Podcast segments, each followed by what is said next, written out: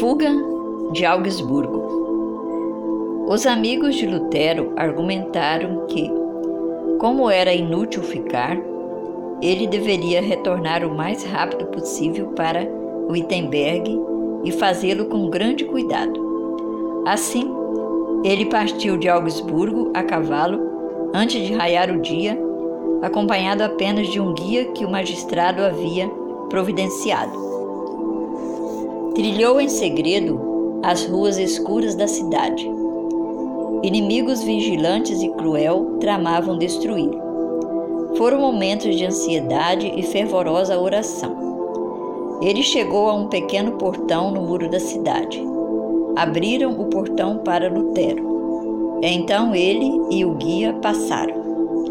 Antes de, do representante de Roma ficar sabendo que Lutero havia ido embora, ele já estava além do alcance de seus perseguidores. A notícia da fuga de Lutero encheu o representante de surpresa e raiva. Ele esperava receber grande honra por sua firmeza ao lidar com aquele perturbador da igreja.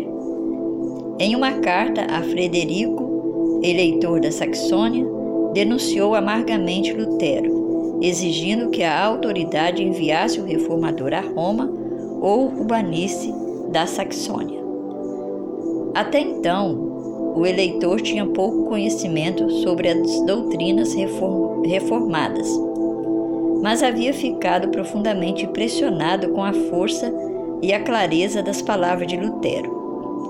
Até que alguém provasse que o reformador estava errado, Frederico estava determinado a protegê-lo. Em resposta ao oficial, respondeu: Uma vez que o doutor Martinho compareceu perante sua presença em Augsburgo, o senhor deve se dar por satisfeito. Não esperemos que tente obrigá-lo a se retratar sem primeiro convencê-lo de seus erros. Nenhum homem culto de nosso território me informou que a doutrina de, de Martinho é sacrílega, anticristã ou herege. O eleitor percebia que a igreja necessitava de uma obra de reforma. Em segredo, ele ficou feliz porque uma influência melhor estava surgindo dentro da igreja.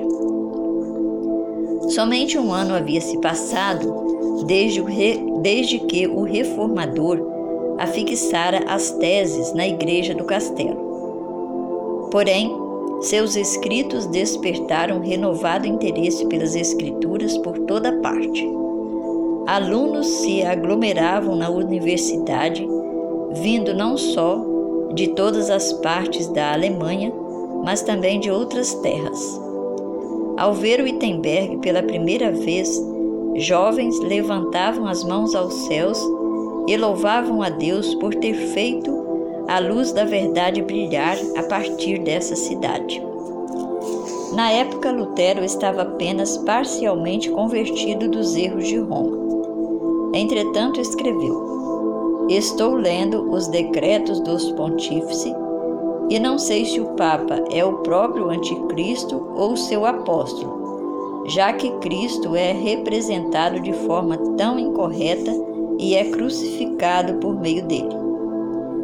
Roma foi ficando cada vez mais irada com os ataques de Lutero. Oponentes fanáticos, até mesmo doutores das universidades eclesiásticas, declaravam que quem matasse o monge ficaria isento de pecados. Mas Deus era sua defesa. Suas doutrinas eram ouvidas por toda parte, em cabanas e conventos, nos castelos dos nobres, nas universidades e em palácios reais. Na mesma época, Lutero descobriu que Hus, o reformador boêmio, havia defendido a grande verdade da justificação pela fé antes dele. Lutero declarou: Todos nós, Paulo, Agostinho e eu, temos sido hussitas sem o saber. A verdade foi pregada há um século e queimada.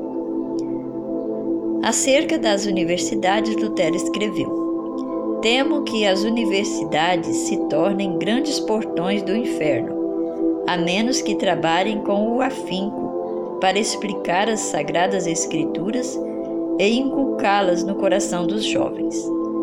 Qualquer instituição que, se, que não envolva as pessoas constantemente com a palavra de Deus se torna corrupta. Esse apelo circulou por toda a Alemanha. Despertou a nação inteira. Os adversários de Lutero instigaram o Papa a agir de maneira decisiva contra ele. Um decreto de condenação imediata foi promulgado. Caso o reformador e seus seguidores não se retratassem, seriam todos excomungados. Uma crise terrível. Essa foi uma terrível crise para a reforma. Lutero não era cego à tempestade que estava prestes a sobrevir, mas confiava que Cristo seria seu apoio e escudo. Não sei, não quero saber o que está para acontecer. Nenhuma folha cai sem a vontade do nosso Pai. Quanto mais Ele cuida de nós. Pequena coisa é morrer pela palavra, uma vez que o próprio Verbo, que se fez carne, morreu. Quando o decreto papal chegou às mãos de Lutero, ele disse: Desprezo-o e o ataco por ser ímpio e falso. É Cristo que nele está condenado. Já sinto mais liberdade no coração, pois sei, afinal, que o Papa é o Anticristo e que o seu trono é o do próprio Satanás. As ordens de Roma tiveram seu efeito. Os fracos e supersticiosos tremeram perante o decreto do Papa e muitos sentiram que a vida era preciosa demais para correr risco. A obra do reformador estava perto do fim? Lutero continuava destemido. Como poder, com poder tremendo, devolveu a sentença de condenação para Roma. Na presença de uma multidão formada por pessoas de todos os níveis da sociedade, Lutero queimou o edito do Papa Disse: Uma disputa séria acaba de começar. Até agora, só brinquei com o Papa. Comecei esta obra em nome de Deus.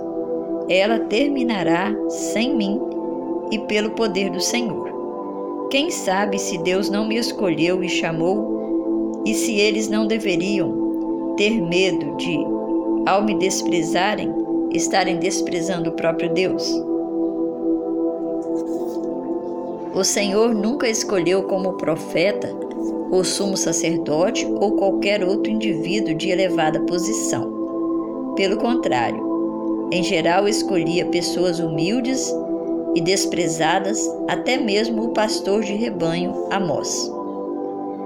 Em todas as eras, o povo de Deus precisou repreender os grandes, reis, príncipes, sacerdotes e sábios, arriscando a própria vida.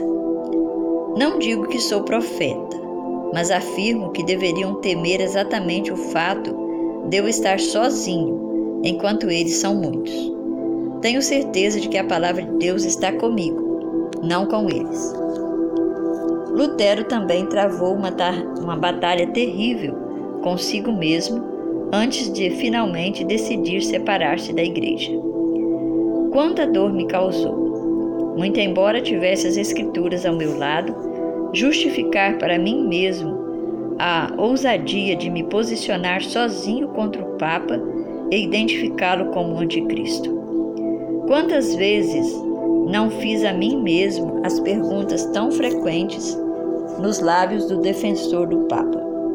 Só você tem sabedoria? Todos os outros estariam errados? Como será então se for você quem estiver errado, envolvendo em seu erro tantas pessoas que receberão a condenação eterna. Foi assim que lutei comigo mesmo e contra Satanás, até que Cristo, com sua voz infalível, fortaleceu o meu coração contra essas dúvidas. No novo, um novo edito foi promulgado declarando a separação final entre o reformador e a Igreja Católica Romana dizendo que ele havia sido amaldiçoado pelo céu. Todos aqueles que aceitassem suas doutrinas seriam incluídos na mesma condenação. Qualquer pessoa usada por Deus a fim de apresentar verdades que se aplicam de maneira especial a seu tempo enfrenta oposição. Havia uma verdade presente nos dias de Lutero. Há uma verdade presente para a Igreja hoje. No entanto, assim como os oponentes de Lutero, a maioria das pessoas da atualidade não deseja a verdade. Aqueles que apresentam a verdade para seu tempo não devem esperar ser recebidos de maneira mais favorável do que os primeiros reformadores. O grande conflito entre a verdade e o erro, entre Cristo e Satanás, se intensificará até o fim da história deste mundo.